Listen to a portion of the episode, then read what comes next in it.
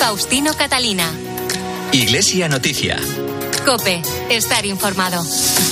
Saludos y muy buenos días en este domingo 3 de diciembre de 2023, festividad de San Francisco Javier, patrono de Navarra y de las misiones. Son las ocho y media de la mañana, llega el momento de acompañarles con la actualidad religiosa de estas jornadas en el informativo Iglesia Noticias. Será hasta las nueve de la mañana, la hora de la Santa Misa, hoy con Mila Sánchez en el control de sonido y con algunas informaciones que ya les adelanto.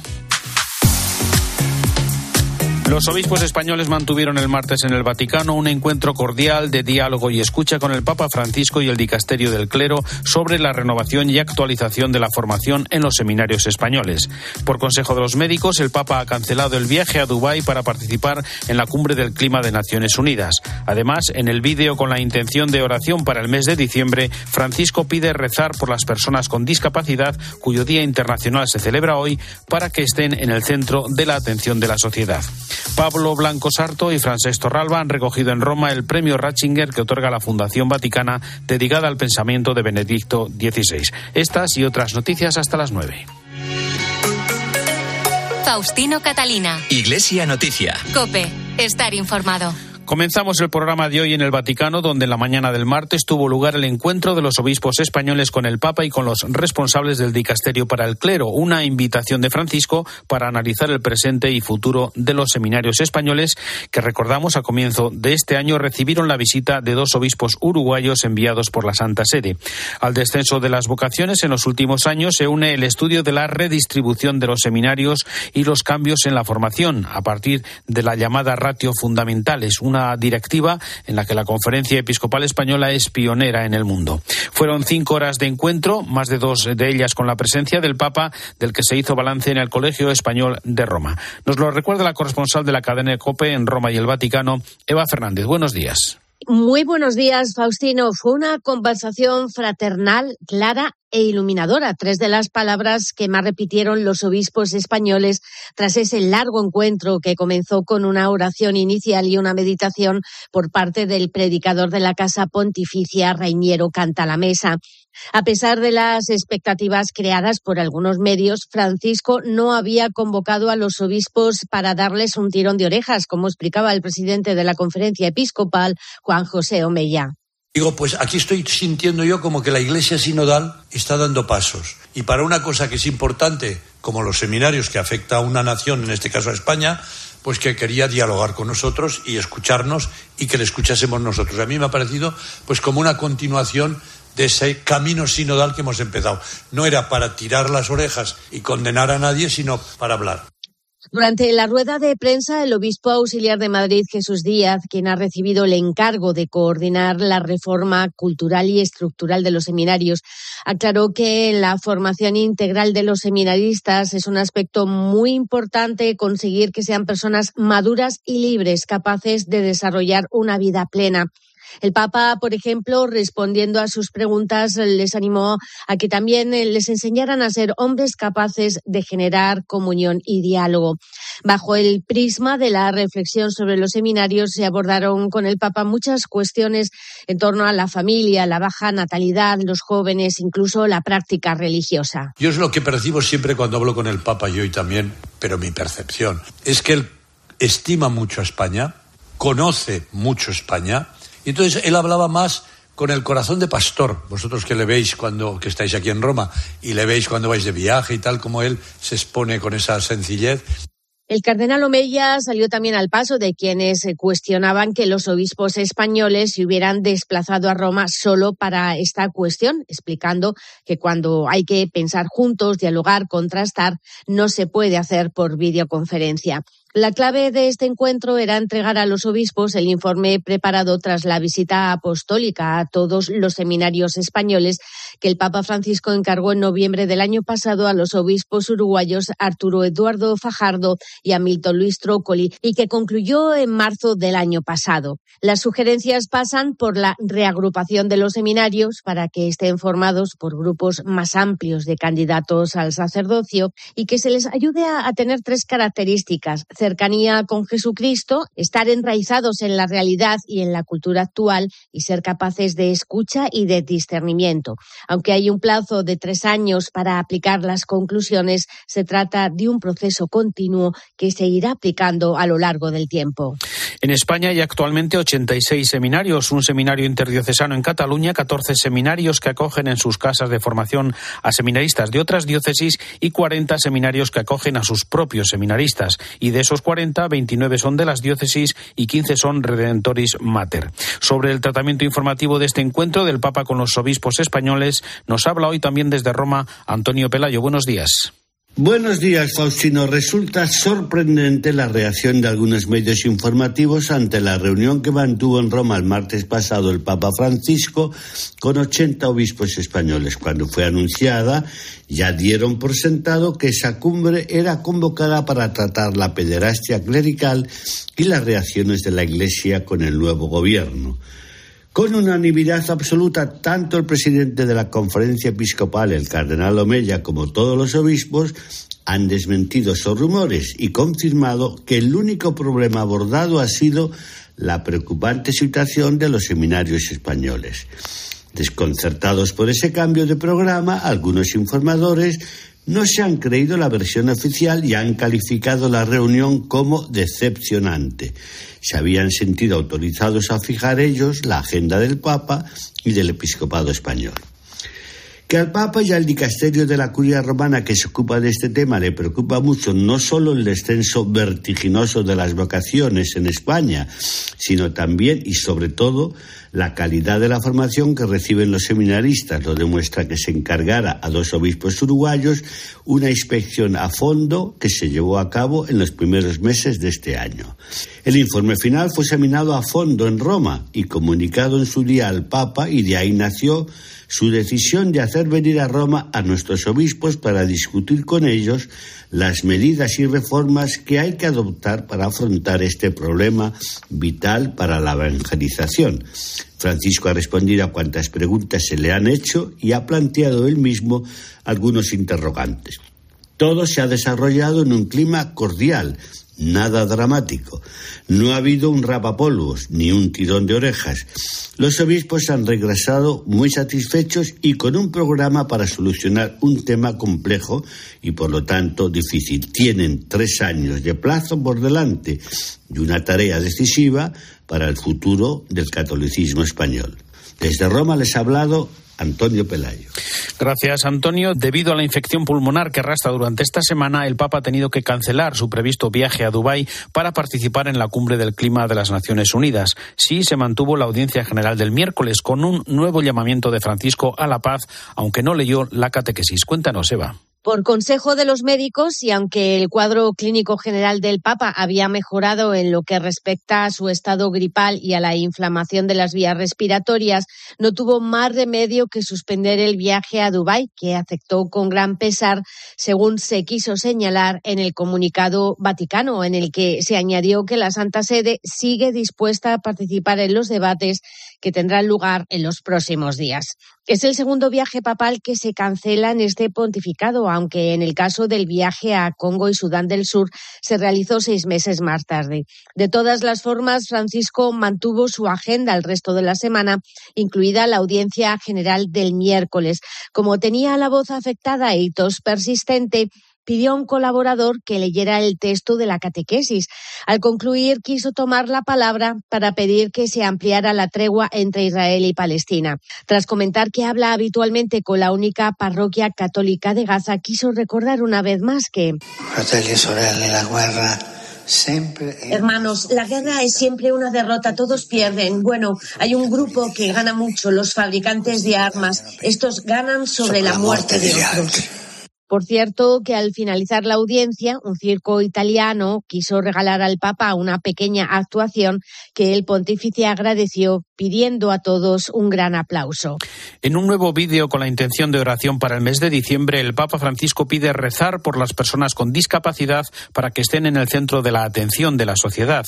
Francisco llama a las instituciones a que promuevan programas de inclusión que potencien la participación activa de los más frágiles entre nosotros que sufren rechazo basado en la ignorancia o los prejuicios y que les convierte en marginados. Las instituciones civiles tienen que apoyar sus proyectos con el acceso a la educación, al empleo y a los espacios donde se expresa la creatividad. Hace falta programas, iniciativas que favorezcan la inclusión y sobre todo hacen falta corazones grandes que quieran acompañar.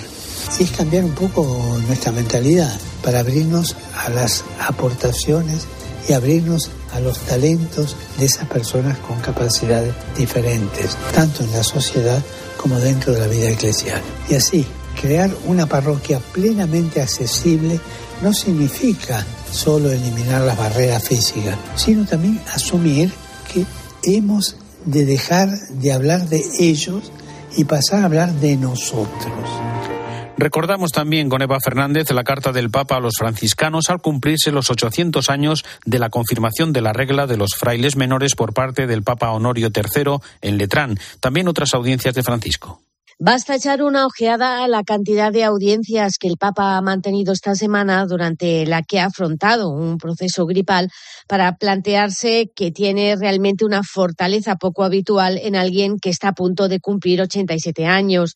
El pasado jueves, en la audiencia a los miembros de la Comisión Teológica Internacional, el organismo instituido por Pablo VI en la entonces Congregación para la Doctrina de la Fe, el pontífice reafirmó la importancia de la contribución femenina a la reflexión teológica, un tema que será también el centro de los próximos trabajos del C9, el grupo de cardenales que ayudan al Papa en el gobierno de la Iglesia. También esta semana recibió en audiencia a los participantes de un seminario sobre ética en la gestión sanitaria, a quienes recordó que no basta con curar, porque hay una fragilidad que se debe proteger y para ellos muy importante la medicina preventiva.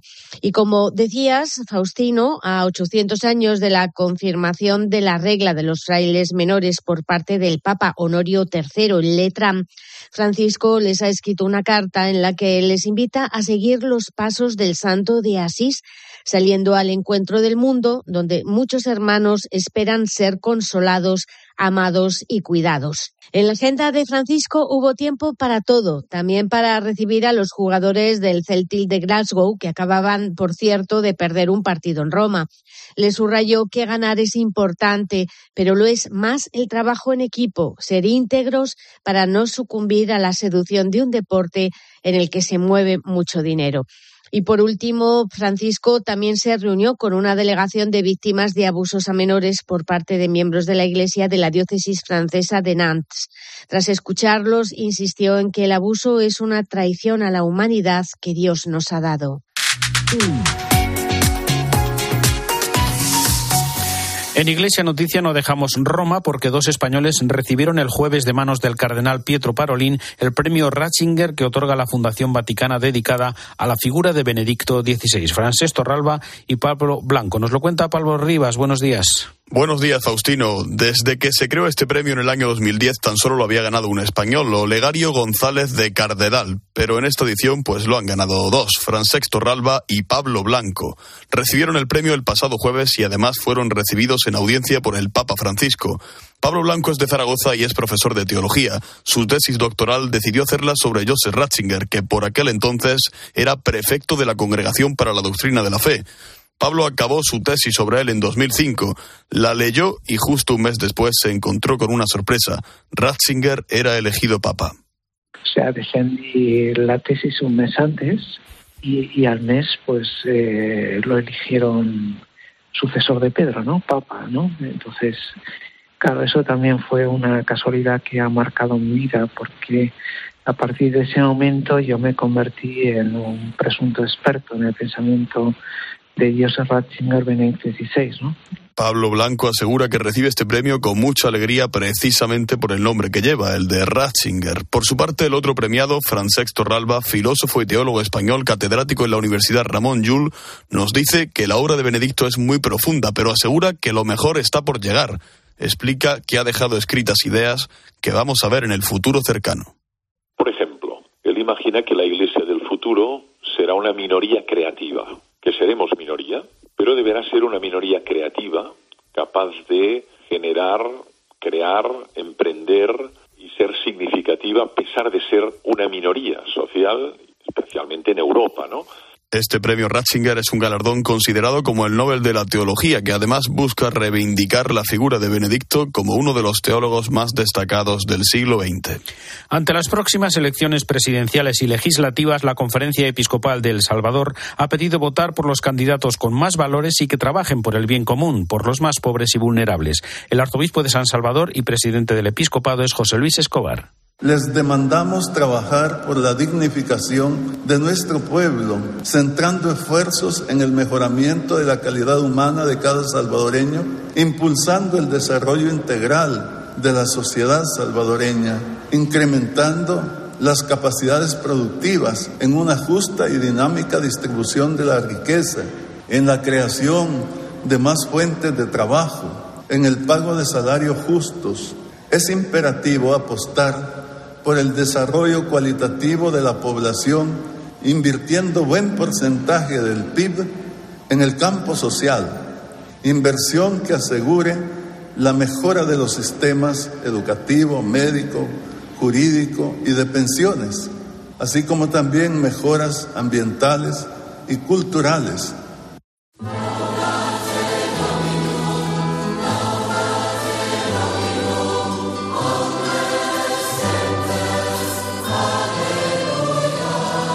Después de 18 años al frente de la comunidad ecuménica de TC y como sucesor del hermano Roger, ayer sábado, durante la oración de la tarde, el hermano Alois entregó su cargo de prior al hermano Matthew. Santiago Tedeschi. Ayer sábado, en la comunidad de TC, se vivió un día histórico. 18 años después de suceder al hermano Roger, habiendo cambiado tanto el mundo y la iglesia en las últimas dos décadas, el hermano Alois ha entregado su cargo de la comunidad al hermano Matthew, anglicano, que entró un 10 de noviembre de 1986. En la oración han estado presentes varios líderes de otras iglesias que, con su presencia, han manifestado ese carácter ecuménico que está en el corazón de la vocación de TC. En una entrevista en exclusiva a Eclesia, el nuevo prior ha admitido que hasta el momento en que el hermano Alois le preguntó si iba a aceptar este nuevo rol, nunca se imaginó que podría ser él. Recordando la figura del fundador de la comunidad, el hermano Roger, Matthew subraya que era un hombre que luchaba con su fe, aunque comprendía que todo empezaba por la confianza. Si hablaba tanto de la paz del corazón, era porque era algo que anhelaba. Y sobre su predecesor, el hermano Alois, recuerda que su presencia tranquila y serena fue muy importante tras la muerte de Roger.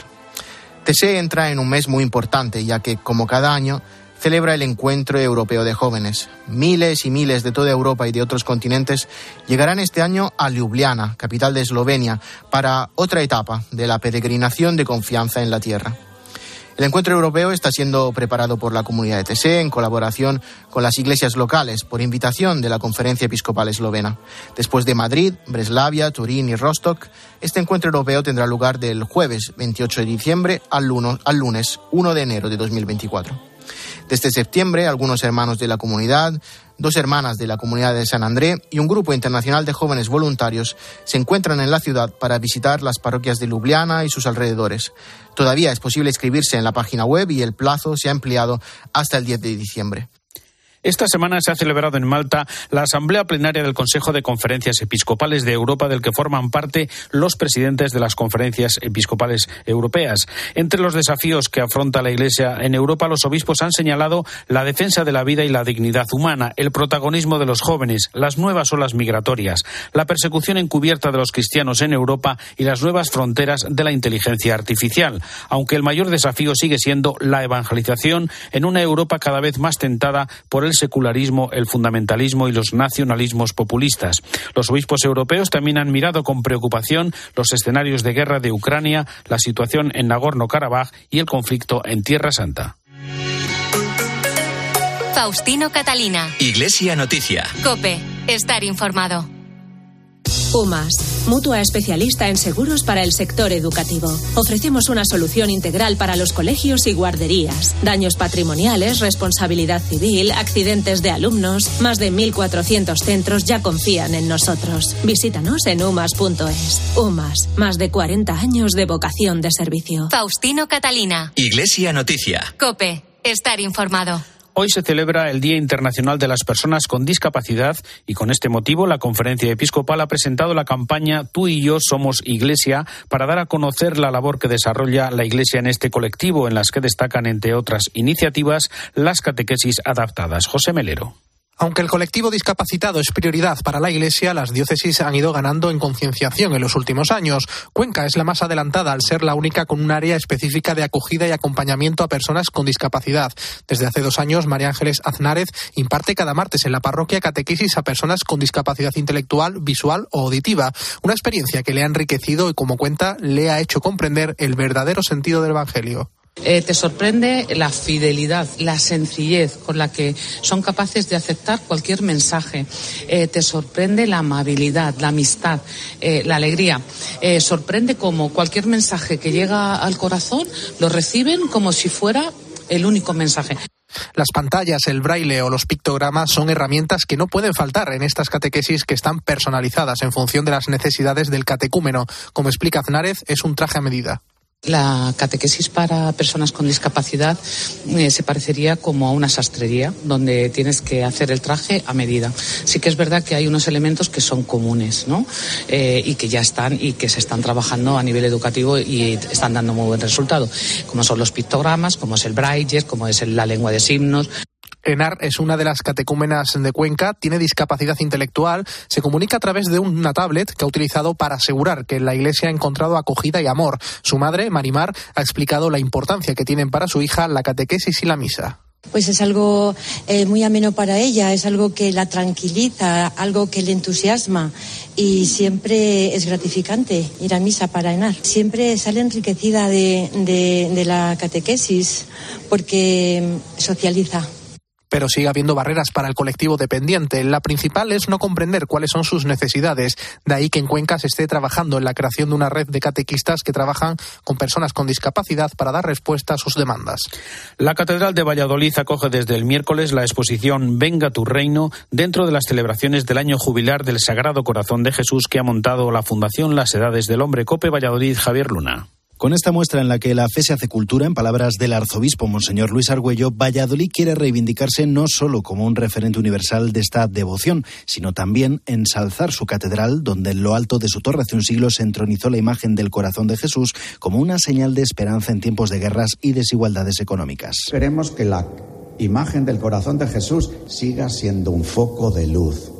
Algunos dicen que las luces de la ilustración se están apagando por eso nosotros reivindicamos el carácter luminoso de la fe, una luz de misericordia, una luz de compasión. La exposición Venga a tu reino ahonda en los orígenes, la evolución de la espiritualidad en torno al corazón de Jesús y sus representaciones en todo el mundo, también en personajes clave en torno a esta devoción, como el beato Bernardo Francisco de Hoyos o Santa Margarita María de Alacoque. El secretario de la Fundación Las Edades del Hombre, José Enrique Martín, ha destacado el relato fidedigno de una devoción que germinó en Valladolid. Y hemos recurrido a las mejores fuentes para contar el relato de la manera más brillante posible, con un montaje sencillo pero eficaz. En la exposición han trabajado conjuntamente el Arzobispado de Valladolid y la Fundación Las Edades del Hombre. Podrá visitarse hasta el 28 de enero en la Catedral de Valladolid con entrada gratuita. Este es uno de los dos templos. El otro es la Basílica de la Gran Promesa, donde hasta el mes de junio de 2024 puede obtenerse la indulgencia plenaria con motivo del año jubilar del Corazón de Jesús.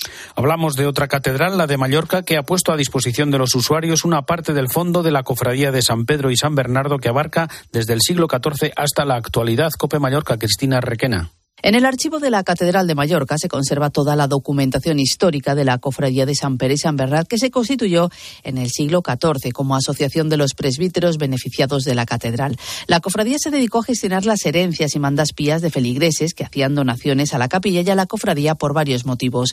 Pero con el tiempo fue adquiriendo protagonismo y peso en el seno de la Iglesia de Mallorca. Una de las consecuciones más destacables es la fundación del hospital en 1470 para atender a los curas más necesitados. Se trata de un fondo documental que abraza desde el siglo XIV hasta la actualidad, como explicamos en Mateu Tous, canónigo responsable del Departamento de Cultura. Como documentación de carácter económico, como pueden ser los libros de los procuradores mayores, libros de cuentas, libros de entradas y salidas. Además, también hay libros de misas, dietarios, correspondencia e inventarios. Hay que decir que se trata de un fondo documental muy rico. Desde el viernes está a disposición del público una parte del fondo que ya está catalogada y el resto se irá poniendo al alcance de los usuarios a medida que sea debidamente tratada. En el próximo Puente de la Inmaculada, del 6 al 10 de diciembre, 80 monasterios de monjas y monjes de clausura de toda España ofrecerán sus productos navideños en Madrid, gracias a la organización por contemplar de la primera feria monástica Alejandra Salinas. Habrá productos de alimentación y también exposición y venta de belenes, de ropa de bebé, de cosmética y de sábana y mantelería fina. Los monasterios tienen una venta desgraciadamente muy estacional y es una ocasión para las compras de Navidad de venir a contribuir a su sostenimiento. Nosotros somos primera potencia mundial en monasterios y es nuestro orgullo y nuestro deber custodiar y proteger ese patrimonio fantástico que tenemos. Los laicos comprometidos en esta iniciativa contemplar y quieren dar visibilidad a los monasterios de clausura y a los productos de los que viven porque tienen una cadencia de vida de hora et labora y las horas que dedican a trabajar lo lógico es que sea la venta del fruto de ese trabajo lo que les ayude a sostenerse. Nosotros pretendemos poner al servicio de ellos pues nuestros conocimientos del mundo y la logística y el marketing y, y lo que haga falta para hacer de puente entre ellos y el mundo. Pero también lo que queremos es mostrar la riqueza enorme de esta vocación de la Iglesia y que la gente se acerque a los monasterios que crucen el portón, que pidan oraciones, que vean en qué medida les pueden ayudar como vecinos y que le pierdan ese miedo a entrar en un monasterio y hablar con los contemplativos. En Málaga se ha celebrado el cuarto encuentro nacional de colegios diocesanos en el que han participado representantes de 330 colegios pertenecientes y gestionados por diócesis españolas. Además de la formación del profesorado, se ha analizado el estado de la enseñanza de la religión en las comunidades autónomas. Raquel Pérez San Juan es la secretaria de la Comisión Episcopal para la Educación y la Cultura. La idea es coordinarnos, conocer mejor la realidad de los colegios diocesanos eh, en las distintas diócesis, en los distintos territorios, poder compartir buenas prácticas, poder reflexionar juntos sobre los desafíos educativos que tenemos en la actualidad, poder reflexionar también y, leer y, mirar juntos a, la realidad también desde, desde el marco eclesial que, que se nos presenta con, bueno, pues con el Pacto Educativo Global, con la instrucción de la Escuela Católica, la identidad de la Escuela Católica para una cultura del diálogo, eh, poder también eh, mirar a esos desafíos, los retos, las, las oportunidades que el momento presente nos presenta la competencia en educación está descentralizada y, en ese sentido, pues es verdad que hay mucha diversidad entre las distintas diócesis. La Comisión Episcopal de Medios de Comunicación Social ha dado a conocer los premios Bravo a los profesionales de la comunicación por su trabajo al servicio de la dignidad del hombre, los derechos humanos y los valores evangélicos. La Real Academia Española ha sido galardonada con el premio Bravo especial. Ana Iris Simón en prensa, Pedro Piqueras en televisión, Santos Blanco, director de Libres en cine. Bravo de música para la Orquesta de la Música de Reciclaje impulsada por Ecoembes, de publicidad para la campaña de la ACDP que no te la cuelen en favor de la familia y la maternidad, Premio Bravo de Comunicación Institucional para Manuel Garrido y de Comunicación Diocesana para Juan José Montes de la Diócesis de Mérida Badajoz. Israel Remuñán, Premio Bravo de Comunicación Digital por el podcast Benedicto XVI, El Papa de la Tormenta, y Premio Bravo de Radio a la cobertura de la JMJ para Ábside Media.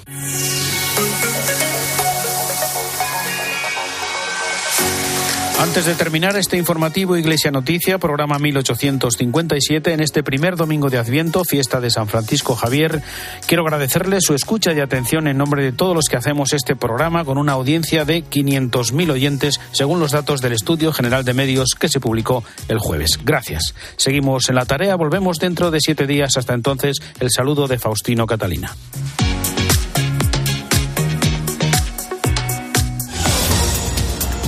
Domingo 3 de diciembre, en el que España sigue despidiendo a Concha Velasco, fallecida ayer a los 84 años. El funeral de una figura legendaria y polifacética que ha marcado la cultura española tendrá lugar en su Valladolid natal hoy a las 12 del mediodía. A esa hora también comienza la manifestación convocada por el Partido Popular en el Templo de Devoz en Madrid en contra de la amnistía. Bajo el lema España no se rinde, la formación de Feijó volverá a salir a la calle en una protesta que también apoya Vox. Todo ello después de la reunión que tuvo lugar ayer en Suiza entre el Partido Socialista representado por Santos Cerdán y Junts. No han trascendido más detalles de esa reunión más que el nombre del verificador, el diplomático salvadoreño Francisco Galindo Vélez. PSOE y Junts emitieron un comunicado en el que aseguraban que la reunión tuvo lugar bajo un ambiente cordial y de trabajo. Te quedas ahora con la Santa Misa en COPE.